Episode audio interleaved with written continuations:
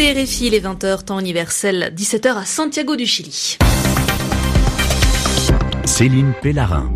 Et bienvenue dans votre journal en français facile. Aujourd'hui, je suis en compagnie de Zéphirin Quadio. Bonsoir Zéphirin. Bonsoir Céline, bonsoir à tous. Au programme de cette édition, la visite du pape François sur le continent latino-américain.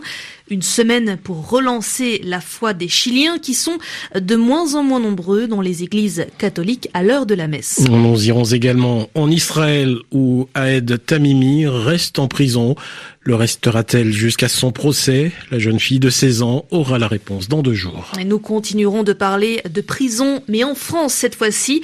Et du côté des gardiens, les surveillants ont bloqué les centres de détention pour protester contre l'agression de leurs collègues la semaine dernière.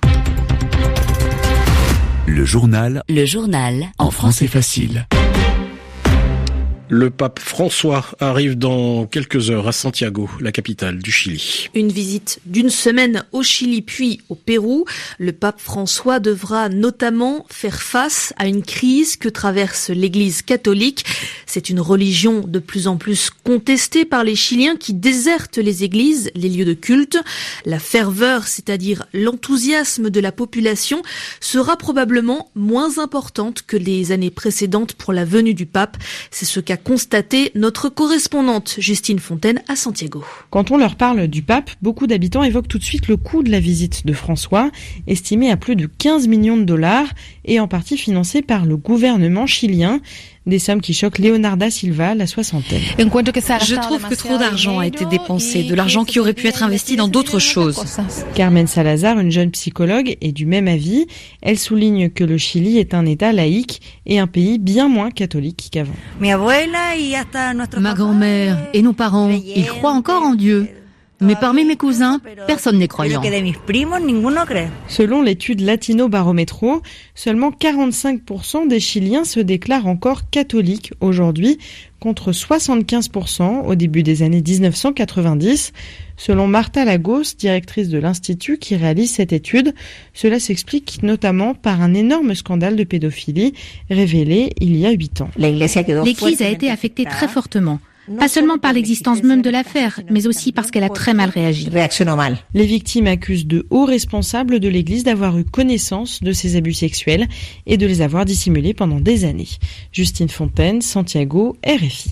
Aed Tamimi reste en prison en Israël pour au moins deux jours supplémentaires. Cette adolescente palestinienne attend de savoir si la justice israélienne veut la garder en détention jusqu'à son procès ou si elle sera remise en liberté. Aed Tamimi est devenue à 16 ans une icône, une représentante de la cause palestinienne. Elle est devenue célèbre avec une vidéo où on la voit bousculer à coups de pied et de poing un soldat israélien. Euh, pour comprendre les enjeux pour cette jeune fille dans cette affaire judiciaire. Voici les explications de notre correspondante dans les territoires palestiniens, Marine Vlaovic. En insistant sur le caractère dangereux d'Aed Tamimi, le parquet militaire a demandé la prolongation de sa détention jusqu'à la fin de son procès. Une réquisition que la défense a essayé de démonter point par point en soulignant que cet emprisonnement est contraire aux conventions internationales sur les droits de l'enfant, mais aussi en citant l'exemple de colons israéliens ayant agressé des membres des forces de sécurité et qui, bien qu'ayant été inculpés, ont été libérés en attendant leur jugement. En somme, selon l'avocate d'Aed Tamimi, il y aurait deux poids, deux mesures, selon que l'on soit palestinien ou israélien, mais il est aussi question du traitement particulier infligé à l'adolescente devenue une icône palestinienne. Sa famille dénonce un acharnement judiciaire. L'armée qui l'a arrêtée quatre jours après les faits, elle, se défend d'avoir cédé aux pressions médiatiques et politiques. Le ministre israélien de l'Éducation, Naftali Bennett, avait ainsi affirmé qu'Aed Tamimi est passible d'au moins sept ans de prison.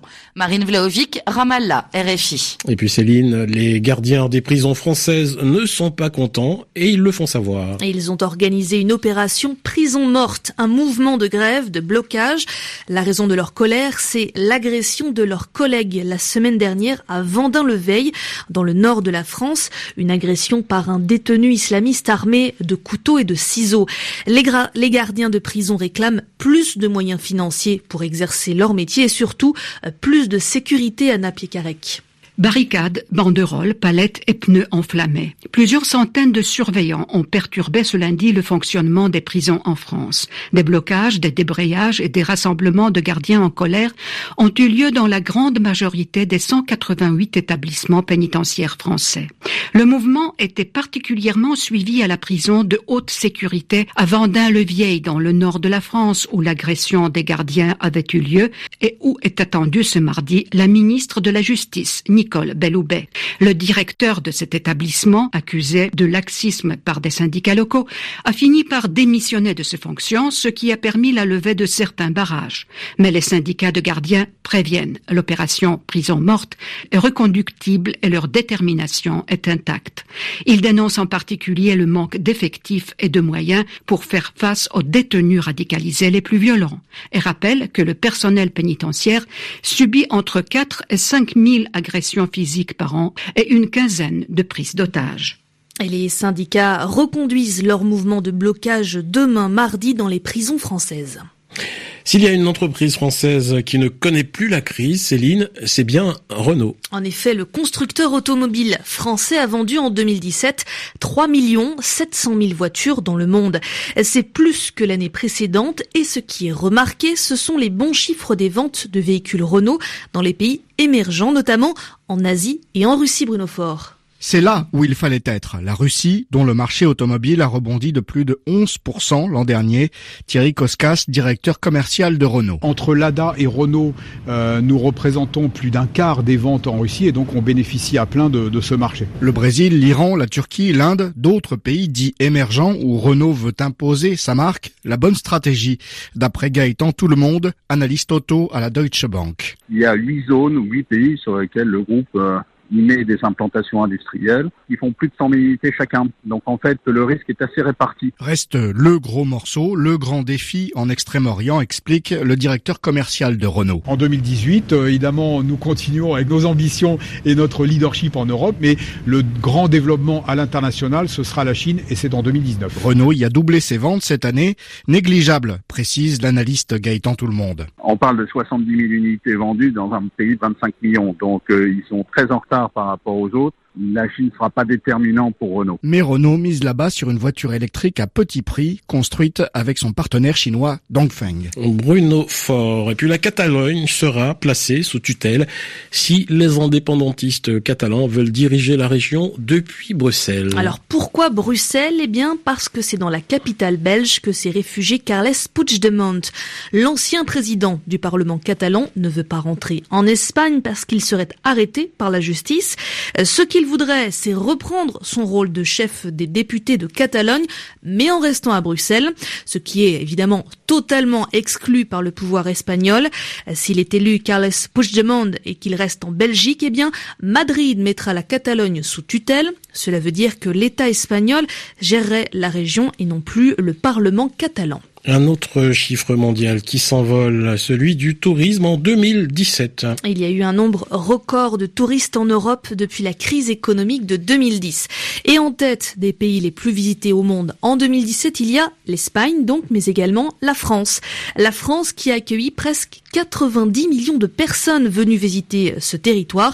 Et certainement parmi ces touristes, eh bien, des auditeurs du journal En français facile venus pratiquer la langue de Molière en vacances ou pour le travail.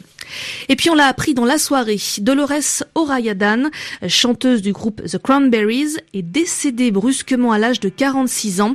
Son impresario, son agent annonce que son décès a eu lieu alors qu'elle était en studio d'enregistrement à Londres. Le groupe The Cranberries est devenu célèbre dans les années 1990 grâce à un titre Linger et le morceau de musique que vous entendez sous ma voix s'intitule Zombie, il date de 1994.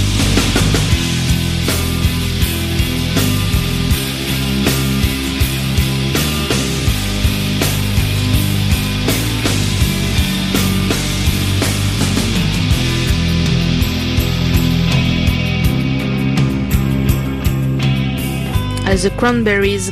Et c'est la fin de cette édition réalisée par Christophe Loisel et présentée avec Zéphirin Quadio. Merci à tous les deux et on se retrouve demain Zéphirin. À demain Céline. Et vous pouvez réécouter et relire ce journal en français facile sur le site savoir avec un s.rfi.fr.